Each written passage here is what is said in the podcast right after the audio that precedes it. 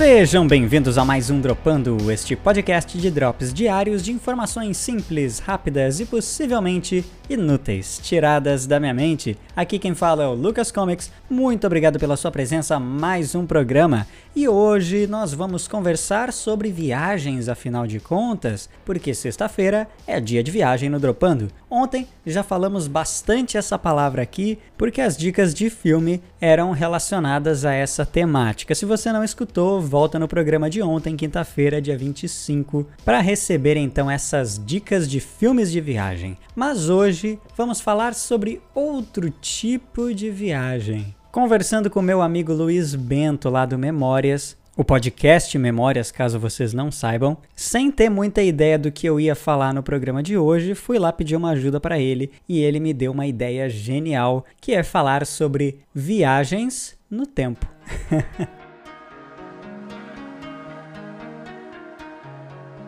Mas o objetivo aqui não é ser científico, falar sobre os aspectos pseudocientíficos da viagem no tempo, todos os paradoxos, os cálculos e as possibilidades e as teorias. Não quero falar sobre nada disso, não, de forma alguma, porque este é um programa de dicas de viagem, então nós vamos discutir em um contexto totalmente fantasioso, se você pudesse viajar assim como nós podemos hoje pegar um avião e ir para o outro lado do mundo, Imagine então a possibilidade fantástica, fantasiosa, de pegar um avião e ao invés de viajar no espaço, viajar no tempo e espaço, e ao invés de atravessar apenas o planeta, furar o tempo e ir para um outro momento da história, em outro lugar também, outro país, naquele momento histórico, naquele período da história. Para onde você iria? E eu sou, afinal de contas, um nerd chato, então sou muito pé no chão. Eu sei das dificuldades que existiria além de remotamente poder viajar no tempo. O problema principal não é somente viajar no tempo, que já é impossível. Não existe. Me desculpa, pessoal, se vocês têm esperança de algum dia poder viajar no tempo, esqueçam, isso nunca vai acontecer. Isso é pseudociência. Se alguém encara isso com pensamento científico, é só uma remota especulação que não vai levar a nada, porque isso nunca vai acontecer. Mas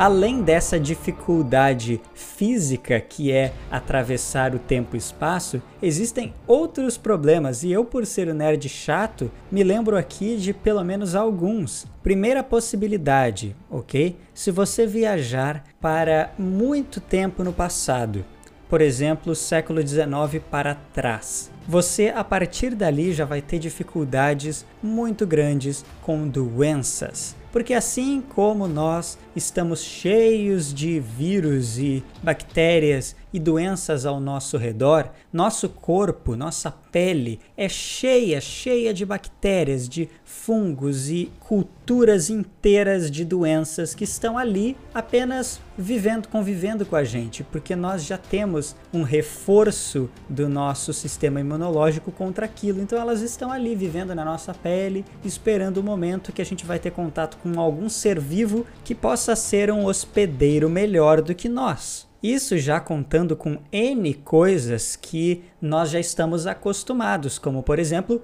vacina, vacina bom, não se vacina ruim, vacina bom, não se vacina retardado.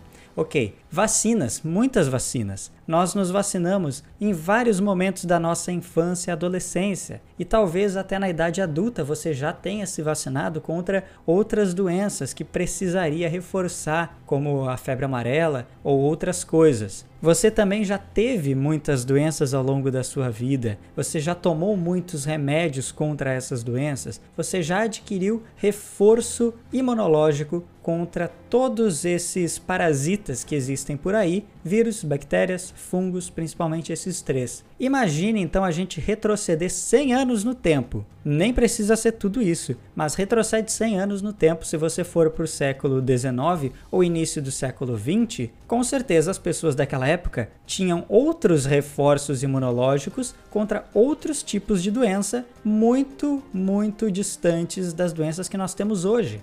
Então eles já estavam adaptados àquele ambiente muito mal e porcamente, porque não tinha vacina, não tinha antibiótico, não tinha nada disso, então eles morriam quando pegavam uma doença forte. Porém, as doenças que não eram tão fortes assim, eles já tinham reforço imunológico, é claro. Mas para nós, não. Então esse já seria o primeiro grande problema de viajar no tempo. Se eu pudesse turistar na Espanha dos anos 10, eu com certeza ia me dar muito mal, porque lá naquele período já estava começando a gripe espanhola e eu não tenho reforço imunológico contra essa gripe, diferente dos meus pais e dos meus avós que passaram por cepas diversas da gripe espanhola, então eles têm o sistema imunológico preparado para essa doença. Eu não. Segundo problema gigantesco que eu teria que enfrentar se eu fosse para mais de 100 anos no passado são os costumes que as pessoas tinham completamente adversos aos nossos. A gente não ia saber como lidar com as pessoas, quais são os padrões da época, a gente não sabe como cumprimentar, de que forma se portar, eu não ia saber. Talvez na década de 40 isso já ia ser complicadíssimo.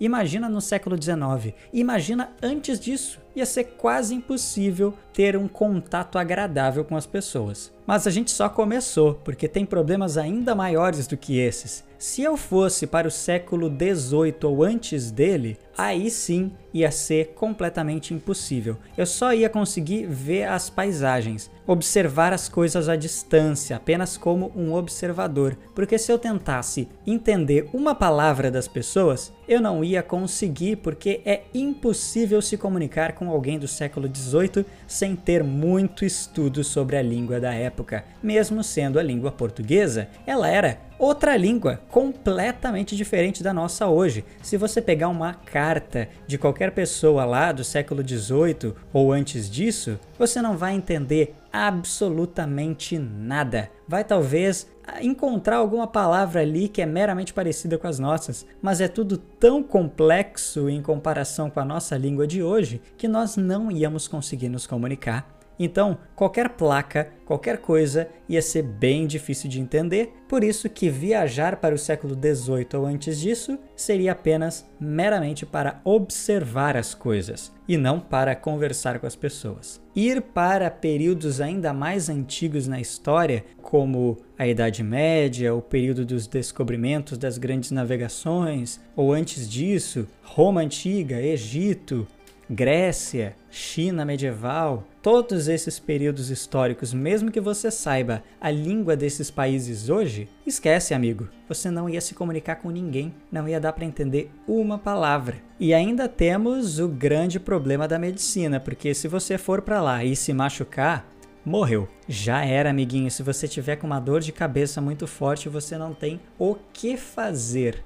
Sem falar que ia ser impossível se alimentar também. Imagina o tanto de bactéria que a gente também não está acostumado hoje mais. Eles já estavam, então eles podiam comer um pão cheio de certos tipos de mofo que hoje não existem mais. Então, se eu comesse aquele pão, eu ia ter uma bela de uma diarreia.